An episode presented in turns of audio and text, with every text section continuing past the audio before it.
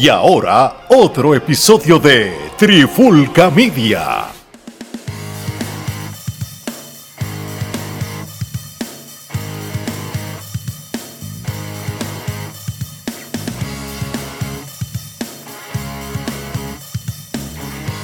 Oye, oye, oye, Alex Omar y Geraldo de Trifulca Media y bienvenido a un nuevo episodio de la Trifulca Wrestling Podcast, el podcast madre de Trifulca Media, donde todo comenzó, donde ya el año que viene va a cumplir cinco años, brother. ¿Usted lo que cinco años? Cinco años, gracias a ustedes este, por, por apoyarnos, tanto en las redes sociales, YouTube, Spotify, Apple Podcast. Lo que estamos diciendo al final lo estoy diciendo al principio porque somos agradecidos por su apoyo. Con eso dicho, vamos a hablar del evento de Survivor Series edición 2023, que, que para mi sorpresa fue un buen evento, no por el final, sino el evento overall fue, fue entretenido. Y yo creo que la fórmula de WWE es no te aburra con tantas horas, no te hacemos un pre-show con peleas, no te agotamos, vamos directo al grano. Y eso ha funcionado, lo digo con mucha sinceridad. Y obviamente la naturaleza de este evento, que habían dos War Games, pues tú no necesitas hacer más luchas. Si hubiera sido AEW, pues hubiera sido dos War Papi, Games, Siete cuatro horas, del match y un montón de cosas.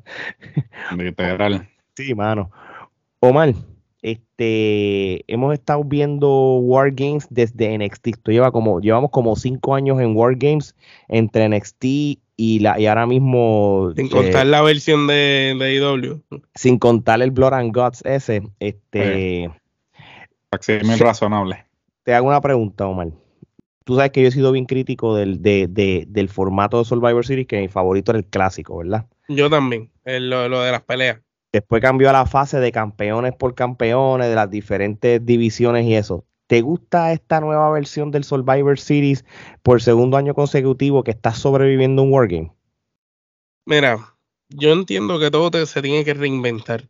A mí no me molestaba que se quedara el formato regular de, Survivor Series, de batalla de 5 contra 5, eso a mí me tripeaba y que estuviera el War Games aparte como otro evento. Pero ya que lo decidieron unir, no me molesta. Obviamente, siempre y cuando esto no vaya a ser algo de que de ahora para adelante siempre va a ser así. Si tú lo haces dos o tres años, pues está bien, porque llega el momento en que la gente se cansa de ver lo mismo. Y entonces, estas peleas de equipo, pues está bien. Las haces en una jaula par de años. Ya después de par de años que las hagas, ¿qué más van a ser diferente a lo que ya han hecho? Al día de hoy, cuando tú analizas todo lo que hemos visto desde los War Games de NXT hasta los de WWE, ya hemos visto cosas que, pues, que, que, que hubo diferente este año, eh, aparte de la sorpresa. Dos cosas. El arqueo es increíble que Randy hizo. Lo que las muchachas hicieron, la japonesa que se tiró con, con el cubo desde allá arriba y Charlotte con el moonsault desde allá, que, que son cosas que se habían visto ya. Pero no hay nada así diferente que tú vayas a poder hacer en este tipo de lucha. Eso que si, si lo haces dos o tres veces y después vuelve al formato y lo intercala, a mí no me molesta. Sigo siendo más fanático de la batalla tradicional por eliminación. Incluso el War Games, a mí me gustaría que, que después que empieza el War y es completa la lucha, fuera eliminando. Estaría brutal. Fíjate, sí, que, que tienen lo, lo- lo mejor de los dos mundos. La mezcla. Gerardo, ¿tienes alguna opinión antes de empezar las luchas?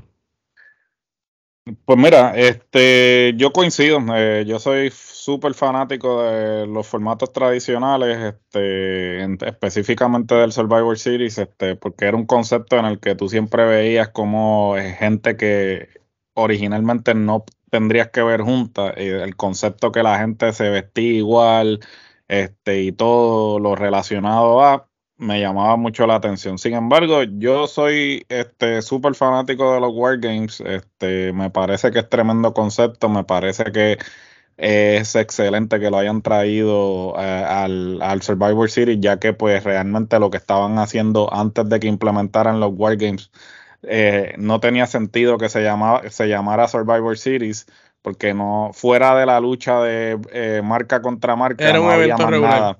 Era un evento regular. So, yo creo que el Wargames hasta cierto punto es lo más cercano que vamos a tener a lo que era el formato viejo de Survivor Series. Eh, so, realmente entiendo que si, como dice Omar, eh, debe haber un momento en que una de dos, o que continúen el Wargames, pero eh, una de las otras luchas sea como que el formato tradicional de Survivor City, o que mezclen una cosa con la otra. O sea, que sea el Wargames, pero que sea obviamente eliminando. Y entonces, eh, este, finalmente, pues el, el, que quede o los que queden, este, sean los sobrevivientes dentro del concepto de Wargames. Que ciertamente. Porque se supone que es la serie de los sobrevivientes. Sí, la serie, de los, claro. la serie de los sobrevivientes, así, eh, definitivo. Pero lo que pasa es que pues, el concepto, pues, a través del tiempo, pues, se fue perdiendo. Y, y entonces lo hicieron más un pay-per-view más y obviamente, pues, claro, le dejan el nombre por cuestión de, de branding, pero realmente el concepto se fue perdiendo. Así que yo eh, los Wargames los seguiría trabajando y si lo siguen trabajando como los están trabajando, me parece que van a ser efectivos. Sí, y, de hecho, peor de los casos, puedes crear un pay-per-view de War Games, no necesariamente que sea Survivor City, tú sabes, o, opción B, para volver a reintroducir en futuros años el formato clásico del 4 contra 4, 5 contra 5, tú tienes un SmackDown los viernes, pues, a, a, par de luchas de series de sobreviviente el viernes, entonces el sábado en el pay-per-view haces el, el War Games y, hasta que un día tú lo separes, pues acuérdate que el primer Elimination Chamber, ¿dónde fue? En un Survivor City y después lo hacían en Summerland hasta, que, hasta que tuvo su propia identidad. Yo creo. Lo que hicieron con Stargate también, que básicamente para tú traer el concepto, pues este, hicieron un live event y lo que hicieron fue que lo transmitieron. O sea, ellos pueden hacer un Wargames así, este, que sea un evento en vivo, pero que lo transmitan. O sea, pueden hacer muchas cosas, ¿no? Si en vez de tirarte un fast lane y todos esos pay-per-views de relleno, macho, conviértelo en un, en un, en un wargame, porque los wargames no comprometen a ningún campeón a cambiar de título y nada, y lo hacen más interesante. Bueno, vamos rapidito con, con, con la cartelera, ¿verdad? La primera lucha, el primer War Games, pero el de mujeres, una lucha de 33 minutos por ahí, en donde el grupo de Bianca Belair, Charlotte Flair, Shotzi y Becky Lynch derrotan a Damage Control con Dakota Kai en la esquina. Omar, ¿alguna opinión y tu rating? Bueno, el rating le doy 5 kenepa. Me gustó la lucha, eh, fue entretenida. Entiendo que el pareo de las mujeres estaba brutal, impecable, mucha mujer talentosa, con excepción que de otras que están ahí por rellenar, pero el pareo tenía muchas veteranas juntas. Tú tenías a Charlotte a Bailey, a Becky, a Asuka juntas en un mismo cuadrilátero, tener la sangre nueva de Bianca, Chotzi, tener también la japonesa, tenías a las tres japonesas juntas, tú sabes, eh, tenía mucha, mucha cosa buena eh, la lucha para que fuera interesante. La lucha me gustó bastante, me gustó el spot de Charlotte, lógicamente desde allá arriba. Me gustó cuando yo y Sky se puso el dron y se tiró me gustó la genialidad de tirar la cadena para que Dakota amarrara el dron y subiera un weapon hacia arriba. Eso es algo que nunca se había visto en ese tipo de lucha.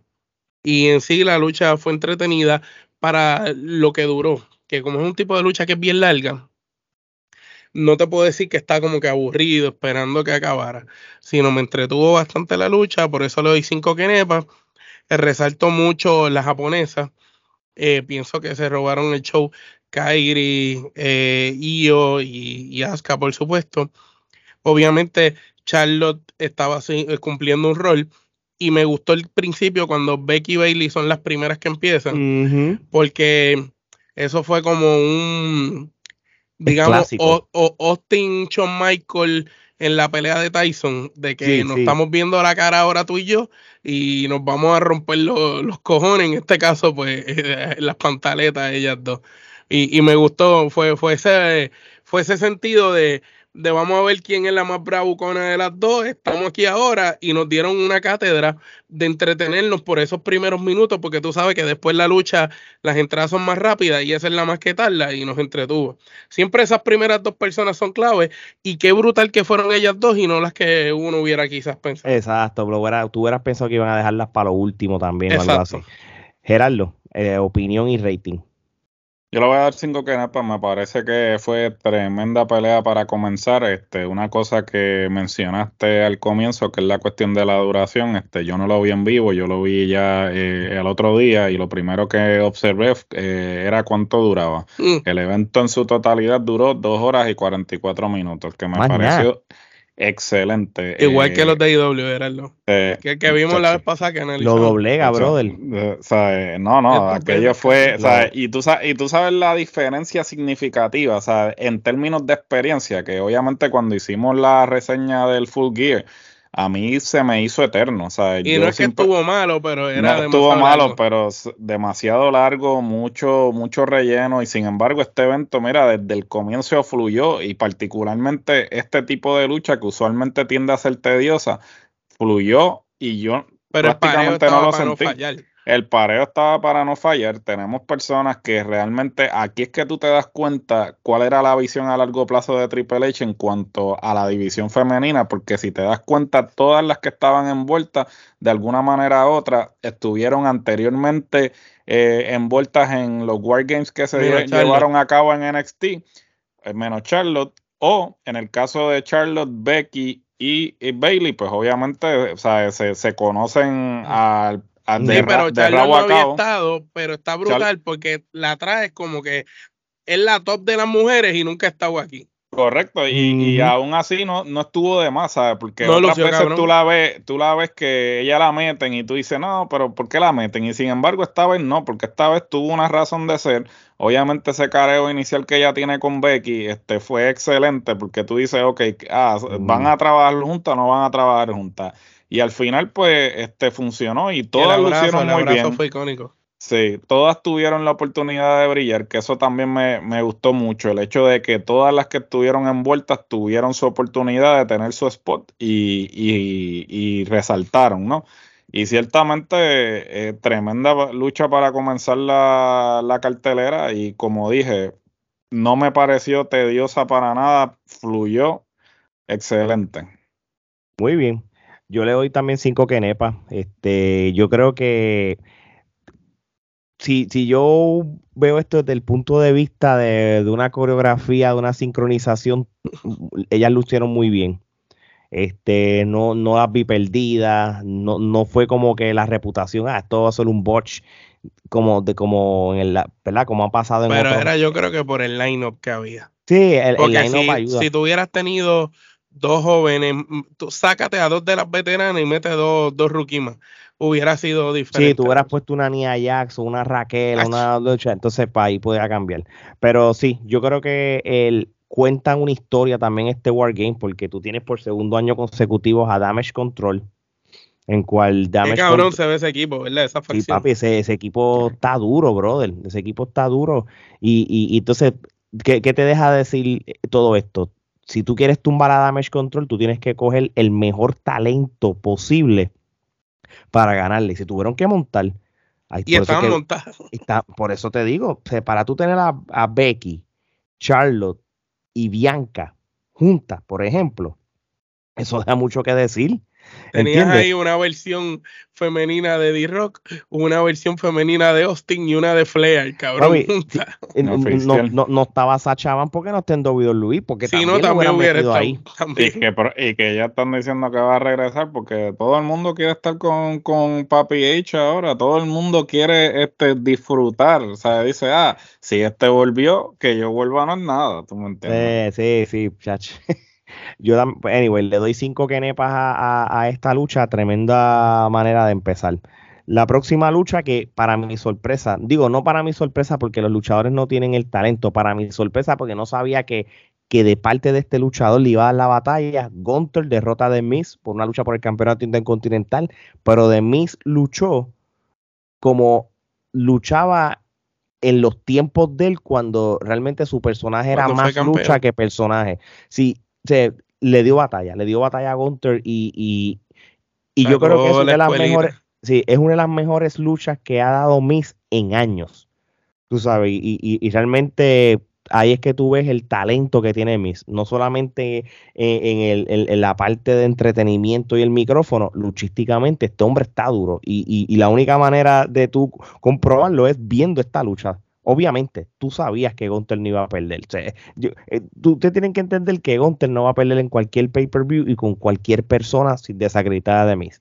Pero esto fue un luchón. Yo le doy cuatro kenepas. Omar. Yo le doy cinco kenepas. Este, no solo me pareció un luchón, sino me pareció un clásico moderno de buena lucha libre, con secuencias de movidas que han marcado precedentes y momentos icónicos en la historia. Eh, aquí el Miss sacó a pasear momentos clásicos de luchas de Bret Hart, entiéndase lo de la figura 4 del poste, ya Rey lo había hecho acá en PR, ¿verdad? Pero, lo tengo que hacer porque en el 97 lo hace Brejal y, y, dos meses después lo hace Rey sin televisión en Puerto Rico, en, en, Bayamón. Pero ¿qué pasa? El Miss lo hizo 50 años después, pero lo hizo. O sea, está trayendo cosas de pero no antes que Rey. No, jamás. Tú sabes, todavía no. El Miss trajo cosas de Rick Flair en la lucha eh, usó muchas mañas, incluso el, el, que también casualmente lo hizo Rey con Carly, el final ese de que lo estaba buscando y sube por las cuerdas, eh, eh, que así fue que le ganó eh, eh, no me acuerdo, creo que a Roddy Piper en, un final de una de las luchas y lo hizo casualmente, tú sabes. El Miss de verdad se fue a la data de los momentos clásicos en la historia, de, de cosas que habían sido importantes. la asignación, hizo la asignación. Y, las puso en práctica. Y no solo las pone en práctica con un luchador común y corriente, sino la está poniendo en práctica con Gunther. Quizás ahora mismo podemos decir que es el luchador más convincente que tiene la empresa como figura. El tipo más sólido que se ve.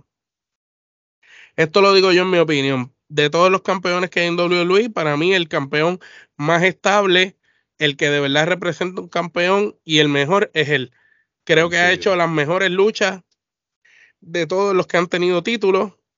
Creo que de verdad él parece un campeón y lo ha demostrado con las defensas que ha hecho, con la gente que se ha enfrentado y el nivel de calidad de luchas que ha dado. Si tú buscas de las mejores luchas últimas de Rey Misterio, ¿Con quién fue? Con Gontel. De las mejores últimas luchas de Nakamura, ¿con quién fue? Con Gontel. De las mejores de McIntyre, de Sheamus, todo el mundo que se junta con Gontel hace magia y no es la excepción con el Miss.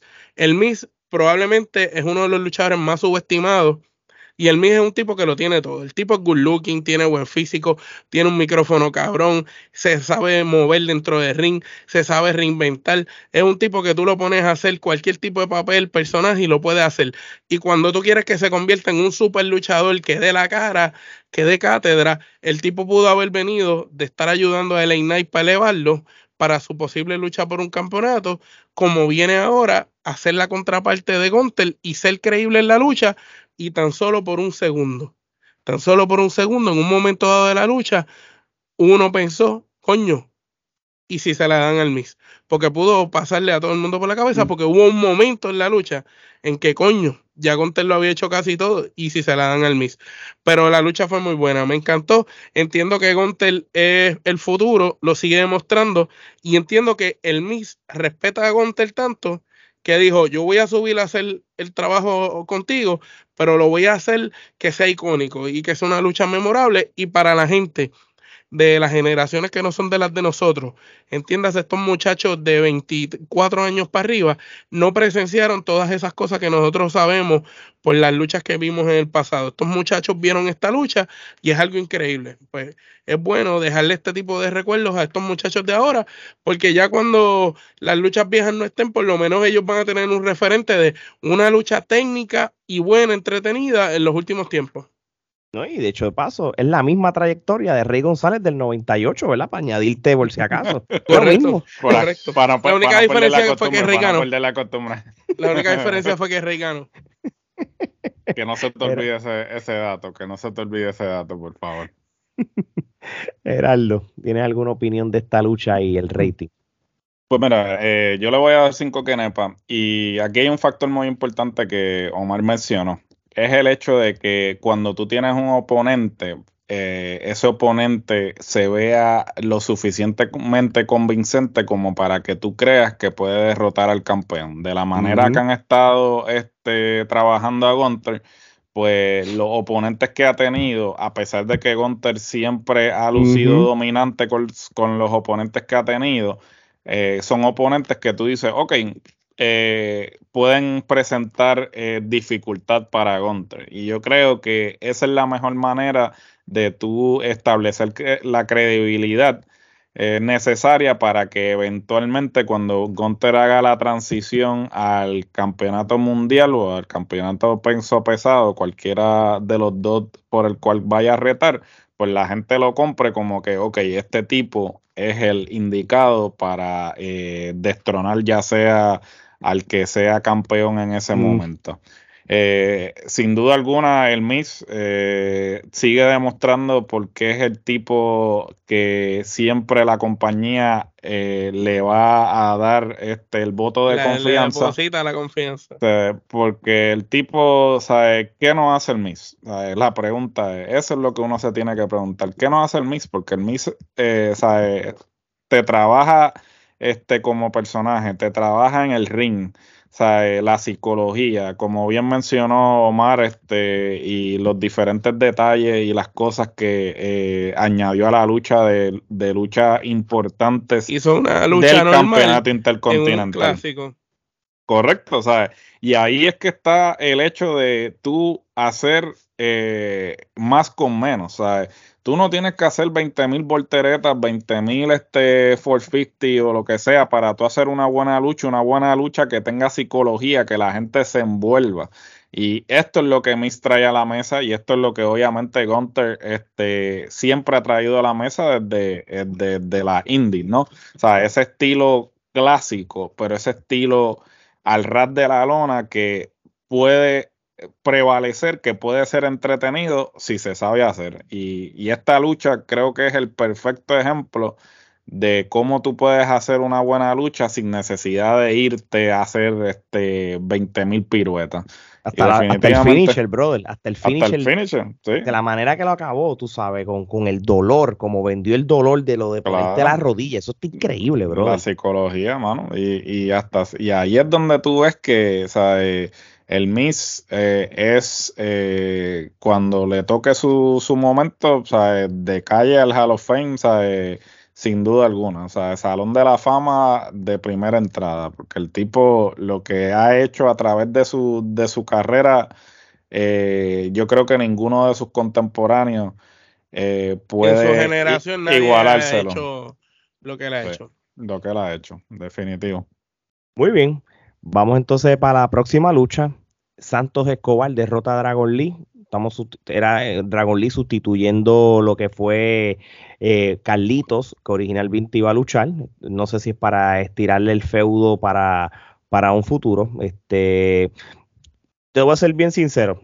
Buena lucha pero es una lucha de relleno, no tiene significado. Esto puede haberse dado en un Raw en SmackDown. No significa que fue mala lucha porque yo le doy tres kenepas. No, no, no es una lucha que, se robó el show ni nada. Fue una lucha normal, nada de, otro mundo. Este, lo que sí les voy a decir es que yo sé, yo sé que Santos como lucha eh, siempre da buenas luchas y, si él lo, lo trabajan puede ser como ha dicho Omar ese próximo latino mexicano estilo Misterio, eh, Misterio Alberto, porque tiene micrófono y, su manera de luchar.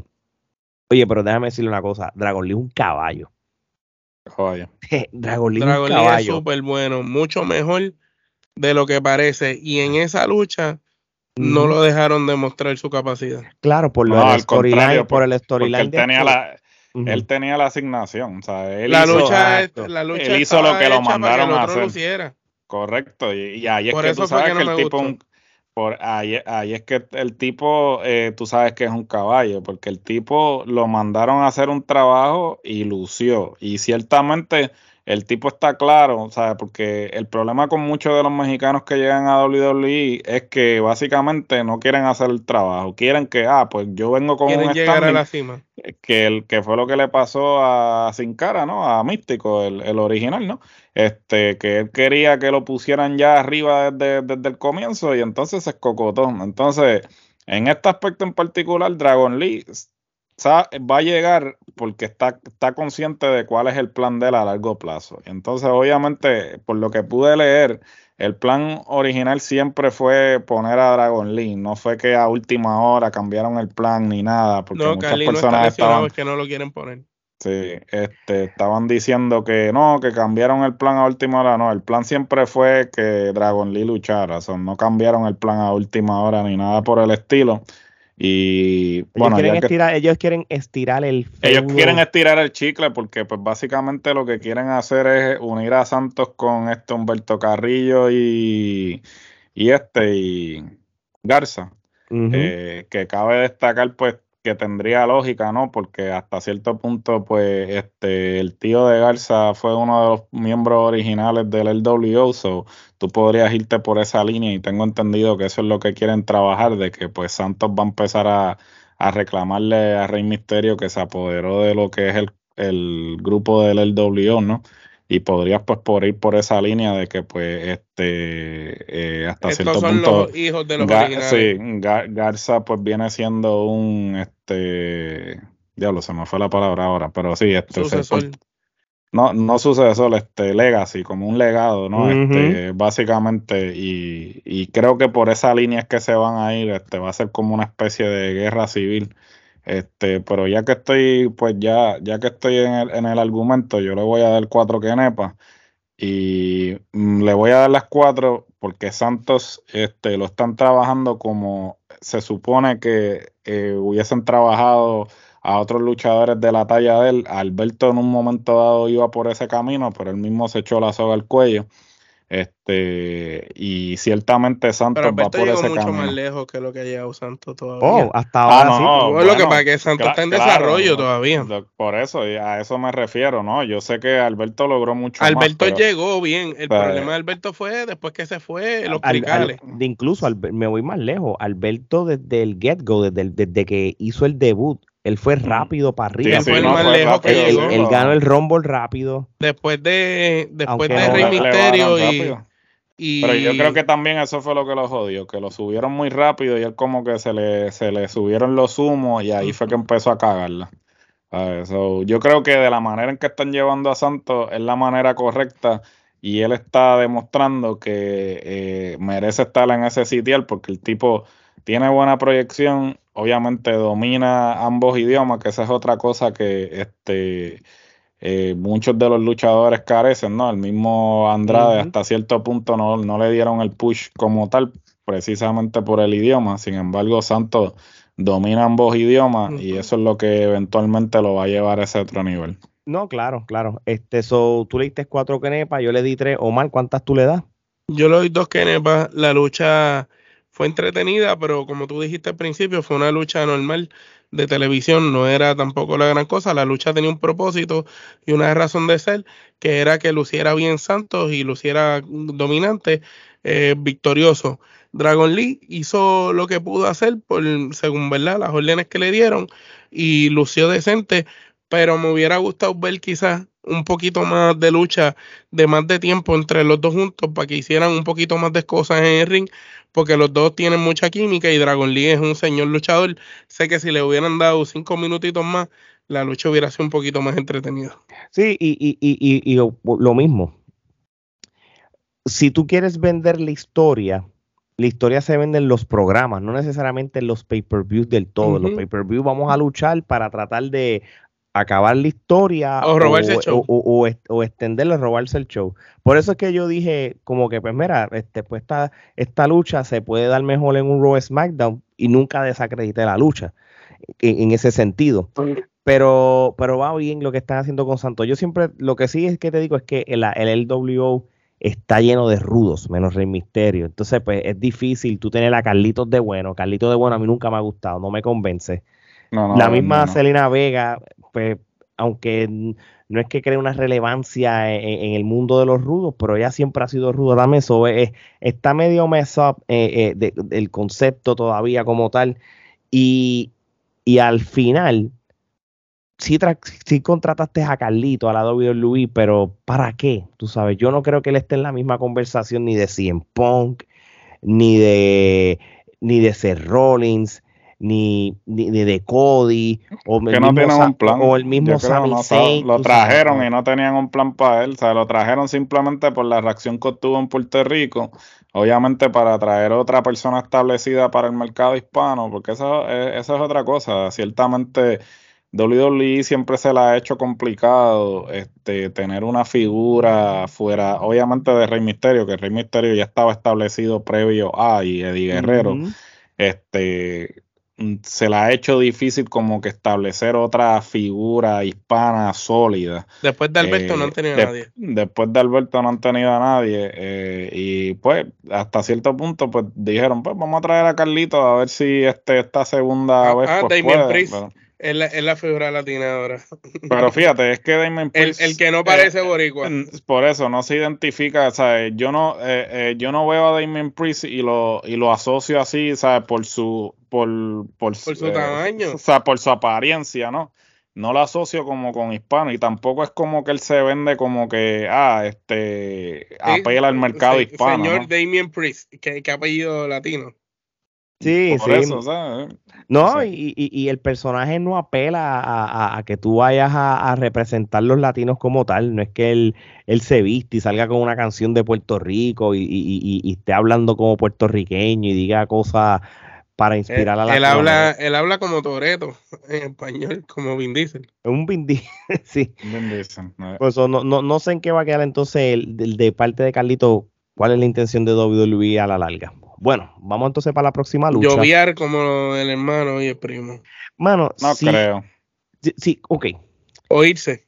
Carly no le importa lloviar, ni le importa dar la milla extra, siempre y cuando le paguen. Si él le dijera, si él lo senta, si él se sentó con, con, con, los ejecutivos y le dijeron, te vamos a dar esta, esta de dinero, esta cantidad de millones o estos miles gigantes pero tienes que, eres más del montón y, no te vamos a hacer headline, pero tienes este cheque garantizado por un año o dos, porque no sabemos el contrato de él.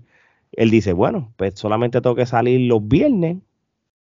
Hago lo que ellos me piden. Una vez a la semana, ya este pay-per-view no tengo que salir, así que así que es una, una es un día extra que no tengo que luchar pues en vez de estar luchando en tres shows indies, en dos el sábado, dos el domingo, cuatro indies, saco la matemática, estoy cobrando el doble por salir cuatro, ah, me voy para WWE. Eso es lo que yo pienso. O sea, que él lo sentaron y le dijeron, mira, esto es lo que hay. Y si él terminó regresando es porque la oferta que le hicieron fue lucrativa. Porque Exacto, él no, iba a regresar a, por regresar. y equivale quizás, equivale quizás a menos días eh, en un fin de semana yendo a programas de indie, solamente aparecete 15 minutos en un ángulo de SmackDown, lúchate de vez en cuando, una vez a la semana, quizás un pay-per-view, porque ya este pay-per-view no está, y quizás cobre el triple. Entonces, pues ahorra todos esos viajes por Orlando, por Nashville, por Texas. Y además, Carly no es un luchador delegado. Carly, Eddie, Orlando son luchadores que no le importa dejar un super legado ahí, una trayectoria. ellos, no tienen esas ambiciones. Y cada, y cada cual, tú me entiendes. O sea, yo no lo culpo. A estas alturas del juego, es lo que quiere es cuadrar caja. Y mira, o sea, eh, yo lo hubiera hecho también. yo lo hubiese hecho también. yo, yo luchador de WWE que estuve en WWE en el pasado. No, no, no estuve en la cima de WWE. A mí me llaman y me dicen, mira, te vamos a dar un millón al año pero, y esto. ¿Dónde tengo que firmar? Exacto, a mí no me importa lo que me manden a hacer. Ah, comer este ruffle con, con, con Altru, pues dámelo. Si me están dando el millón, a mí que me importa. millón, olvídate, whatever. Y estoy seguro que hay muchos en WWE que están así, y pero están facturando. Oye, y, y si son las habichuelas para proveer a tu familia, pues ¿por qué no? Adiós. No, definitivo, y es que muchos de ellos están en esa, ellos están simplemente, ¿sabes? Por la buena paga, ah, que no salgo en televisión, pues olvídate, ¿sabes? Después que el cheque llegue y las regalías y todo lo que involucra tú estar bajo contrato con ellos, mira, olvídate, ¿sabes? tranquilo. Gerardo, voy contigo para la próxima lucha. No creo que debemos opinar porque tanto, porque se sabía que que Rhea Ripley iba a ganarle a Zoe Stark, que en mi opinión es, está cool el hecho de que pusieron un, campeonato en juego, igual que hicieron con el Intercontinental, pero era obvio que Rhea Ripley le iba a ganar. Cuéntame, dame una breve opinión y dame las que Esa muchacha no está en el nivel. Por eso, esto es una lucha de dos kenepas, esto es una lucha que pudo haber salido en cualquier Raw, cualquier SmackDown, por el simple hecho de que vuelvo a lo que mencioné anteriormente, que es que tú tienes que poner oponentes que la gente los pueda comprar como que pueden este, eh, derrotar al, al, campeón. Y en este caso en particular, aunque la pusieron a luchar con una persona que pues ella no había luchado con ella previo a, era un oponente que tú dices, ok, tú sabes que esto va a ser un squash. Y entonces ahí de entrada ya tú pierdes interés en la lucha. Entonces, el, el, y tú como espectador, al no tener ningún interés en la lucha, pues entonces pierde la razón de ser y, y se ve como una lucha de relleno. Y por eso yo le voy a dar las dos quenepas. O mal. Una quenepa, nada que añadir. me quedé como que, ok. Pues mira, mano, yo, le doy dos quenepas, no tengo más nada que hablar. Esto otra lucha de relleno, tú sabes. ¿Te gustó, te gustó la pintura de la cara de Stark? Mano, ni me acordaba de eso. Yo creo que le piché un poco a la lucha. Vamos para el main event. El Men's War Games Match. 35 minutos. El grupo de Cody, Seth Rollins, Jay Uso, Sami Zayn y Randy Orton derrotan al Judgment Day en un. Mega... line-up, cabrón. Papi Cody, Seth, Jay Uso, Sami Zayn y Randy Orton contra el Judgment Day. ¿Qué clase de line cabrón? Papi, duro. Mano, Cuando al final salen todos, tú estás viendo ahí, tú dices, cabrón, esa es la lucha libre en como, Como, como diría nuestro pana Ricky, la crema de la crema de la crema. No, iba, iba a estar Cutie Marshall. No, iba a estar Cutie Marshall y este. Apollo Cruz Sonic y, este, y, Big Soul. Y, Big Soul y, y Braun Strowman, y Braun Strowman ahí, con homos. Sí. Dacho, sí. Este, Omar, este, dime tu opinión y dame las quenepas.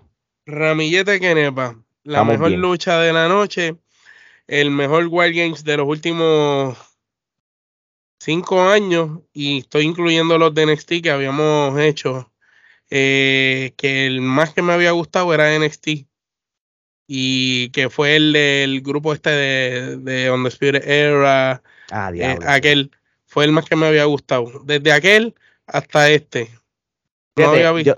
Ese todavía es mi favorito, sin restarle a este, que este está al mismo nivel, pero aquel... Pues, aquel, en términos de, ahí voy, en términos de lucha, por eso digo de aquel a este, hay, un paso de batón. En términos de lucha, aquel fue mejor en términos de lucha.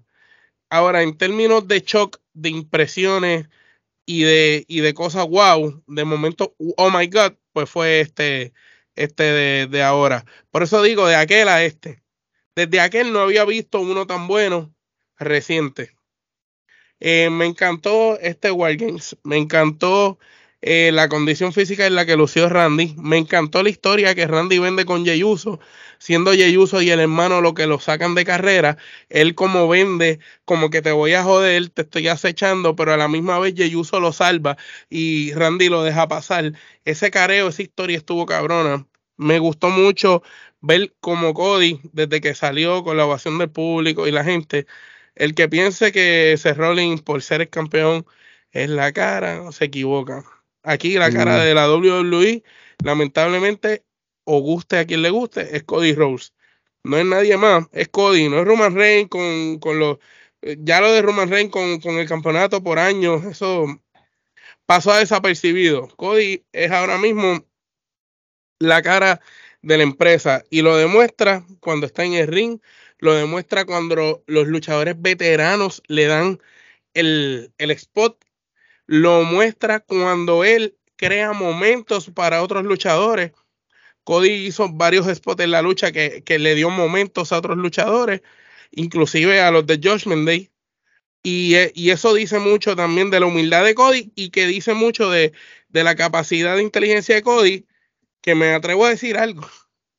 Quizás Cody y Triple H han chocado tanto porque quizás podemos ver en Cody un joven Triple H con una capacidad mental eh, psicológica en la lucha bien cabrona y bien profunda y las cosas que Cody hace en el ring podrían ser similares a lo que un Triple H hacía en una época en, en el ring y veo a un Cody siendo una versión diferente a su estilo, única, pero que tiene ese toque de genialidad que tenía Triple H cuando tú lo veías en el ring.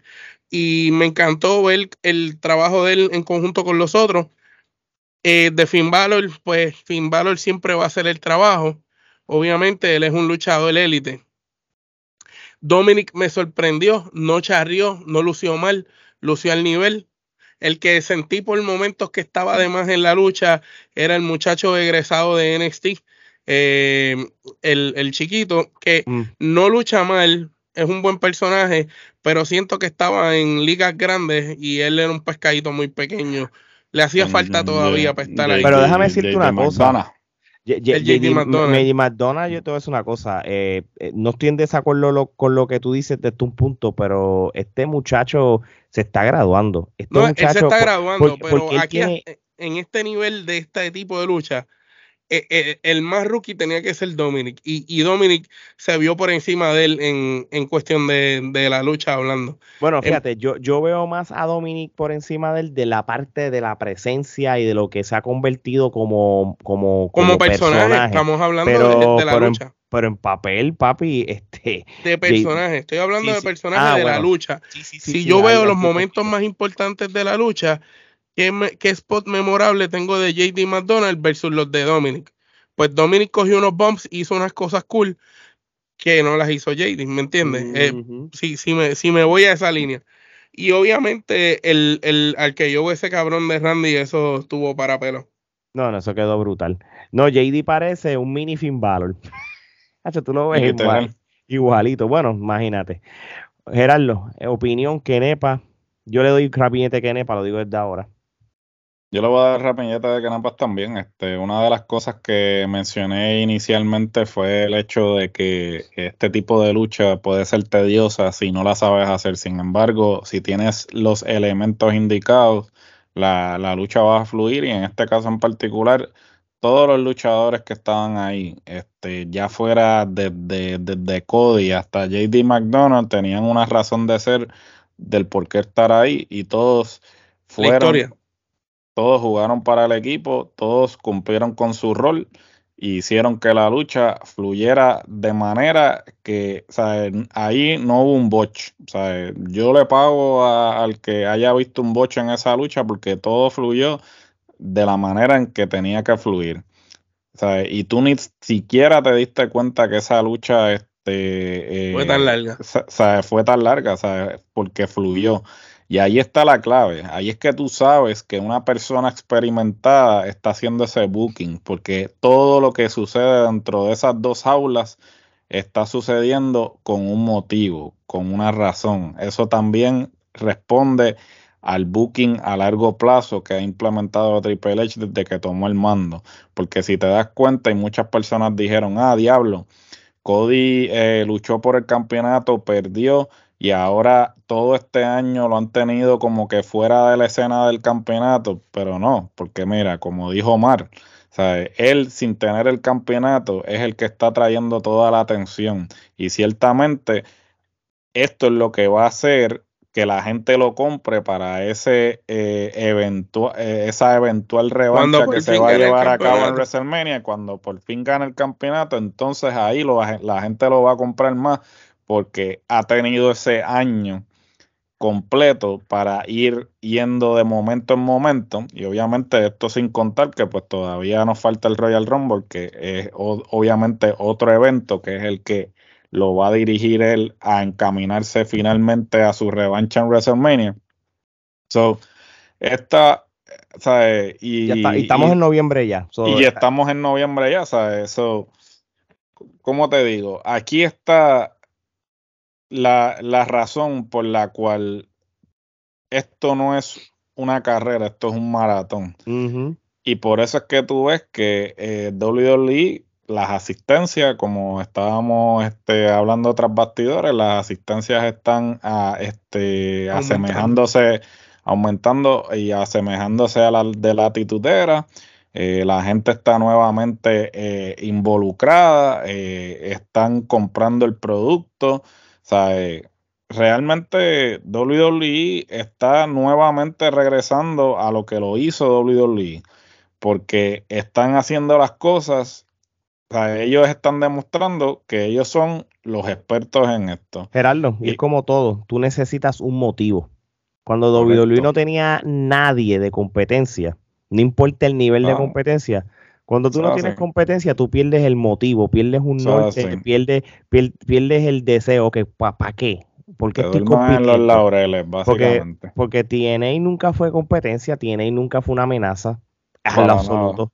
AEW, eh, al contrario, eh, se, eh, se convirtió. Se posicionó en una competencia. Se posicionó como una competencia, pero sabiendo de que no iba a afectar a WWE. Primero, porque no compiten los mismos días. Y número dos, porque, porque ya WWE está en un situal comparado con el 99 contra WCW, de que eh, ya es una maquinaria de dinero, no importa lo que pase. Ya ellos están en automode, no importa que te den un año de producto malo pero, pero, los puso a pensar. Los puso a pensar, los puso a pensar. Cuando eh, es como si tú pones a pelear a dos personas y, de momento el que tú, eh, eh, el, dominante cogió un jab de, esta persona que tú no esperas y dice, Dios, espérate, da duro, espérate, vamos a apretar. Y, no vamos, y vamos a ser realistas. Y aquí nosotros hemos analizado AEW WWE desde el 2019. Ustedes saben bien que nosotros se la dimos a, a AEW en el 2019, ¿Y el en el 2020, en el 2021, que quitando los pay-per-views de NXT, los pay-per-views de AEW eran mejores y hasta ciertas luchas en los programas de ellos y los especiales como tal. Y eso, y eso es aquí, y nosotros hemos sido bien transparentes con eso. Y aquí estamos siendo transparentes de que la realidad del caso es que WWE ha, ha dado un mejor producto desde que está Triple H en el mando. Se nota. Todo es lo que, lo que, la visión que él siempre tuvo cuando él estaba con, con NXT. Ramillete Kenepas le damos a esta lucha. Yo, este, yo creo que aquí no, no, tengo mucho que opinar de lo que ustedes dijeron. Creo que fue genial la manera que trajeron a Randy Orton a lo último. Creo que, que como dice Omar, el, e, ese, e, esa responsabilidad de cara de compañía que Randy Orton le está ofreciendo a, a Cody está bien porque ya este Randy no tiene más nada que probar. 14 campeonatos. sí, sí. No, me gustaría un día que le dieran el 15. Claro a mí también. Pero, pero, un tipo con 14 campeonatos ya, tú sabes, mundiales, le, le, está, le está cediendo al pana. Y según la historia, quien busca a Randy es Cody. So que él solo está. Exacto. Eh, bueno, antes de despedirnos, porque vamos a hablar. pasó después? vamos a hablar esto a CM Punk le vamos a dar un episodio completo. Cuando se acabe este episodio, corremos con esto y estos dos episodios salen el mismo día a diferentes horas. El regreso de CM Punk, que cuando salió el copyright de WWE y sale la canción, eso, cuando se acabó la lucha, yo dije, ok, no va a salir. La gente está contenta, la gente no está gritándolo ni nada, pero cuando sale la canción de Punk eh, mano, eh, yo les voy a dar mi historia. Yo estaba en casa de dos panas, este, de unos panas, y cuando ese hombre salió, nosotros gritamos como unos dementes y, hasta nos quedamos roncos porque no lo veíamos venir. Se, prácticamente salimos satisfechos de esa última lucha, sale el copyright y sale así en Pong yo esa parte no me lo esperaba. Porque yo, como Nakamura no salió en ningún momento, porque yo pensé que esto iba a ser un Make Me Famous moment como DDP con Undertaker, y, Nakamura no salió en ningún momento, y dije, porque esto no va a pasar. Mano, qué, qué cosa más brutal, para pelo. Eh, yo me acuerdo que después más tarde puse el video en YouTube de cuando hizo el debut en AEW y cuando hizo el regreso en el Survivor City y, realmente fue especial lo que este hombre hizo en dos empresas diferentes en dos años, como la gente en Chicago lo ama. Es una cosa ridícula, ensordecedor. Omar, tu opinión sobre esto antes de, brincar al nuevo episodio. el hombre favorito de Chicago. No importa, no importa, desde, yo creo que desde que Jordan estaba en los Bulls, no hay nadie más famoso en Chicago para ese deporte de acción. en el mundo del entretenimiento. Mm. Que él. El tipo es un dios en Chicago. Tú lo dijiste, dos eventos diferentes, dos compañías diferentes, pero público fanático a, la lucha libre hardcore y en especial a él. Lo apoyan siempre, no importa. Sí, y, y de verdad que para pelo. Gerardo. Definitivamente el infierno se congeló. Y como dije en el post eh, que hice, la publicación que hice, nunca digas nunca. Y yo cogí la foto y hice lo mismo y lo puse también porque realmente eh, fue, fue, oye, fue, fue especial, fue especial eso que, pasó en el Survivor City. Survivor City es, un evento bien peculiar, tú sabes, me, traes a Steam, regresas a CM Punk, tú sabes, Undertaker, debutas al Undertaker, o sea, es, bien especial. Survivor City es más especial de lo que la gente piensa, tú sabes. Yo por eso uno de mis pay-per-view favoritos por muchos años, no por, porque yo sí. la pelea de Brejal con este. Sí, la de la, sí, la, de, la, de Shawn Michaels. Survivor City es como que un pay-per-view de memorias y sucesos más importante. Ahora un pay-per-view de, cosas que han pasado históricas. Lo que pasó con Cien Pong va a ser uno de los momentos más importantes en la historia de la WWE. Moderna, sí. Moderna. Y, tú sabes, el simplemente cómo le apareció. Pero eso lo vamos a hablar en el episodio de Cien Pong como tal, donde vamos a profundizar esto. ¿Cuántas kenepas le damos a este evento, Mal? Del 1 al 10. Del 1 al 10, yo le voy a dar 9. Muy bien. Gerardo. Lo mismo, me voy a dar 9. Fuera 10 si no hubieran puesto la lucha de Rhea Ripley. Yo, le, voy a... Eh, eh, yo, le hubiera dado los 10 si, si nos hubieran deleitado con una majestuosa ¿verdad? entrada especial de alguien ayudando a Ria. Eh, Dominic tenía que estar con Ria. Si Dominic hubiera salido la pelea de Ria, la salvaba. Eh, desde el punto de vista de, tratar de, ver cómo, de, que tú sabes, de, ella como ruda, la ayuda y esa clásico, sí, yo te entiendo, te entiendo. Para que no fuera aburrida, porque la pelea se vio, como se sabía que Río iba a ganar, se vio dominante. Si a lo mejor Dominic salía, pues tú decías, ok, em, están jodiendo. Así mismo es.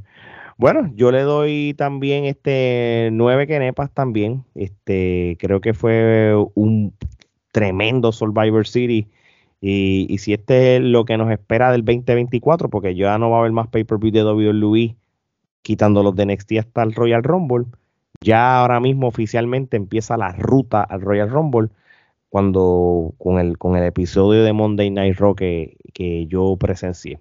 So, bueno, mi gente, no hay tiempo para más. Ya saben, síganos en nuestras redes sociales, suscríbanse a nuestro canal de YouTube o denle faro a su plataforma de podcast favorito de parte de Omar Geraldo y Alex. Esto es hasta la próxima.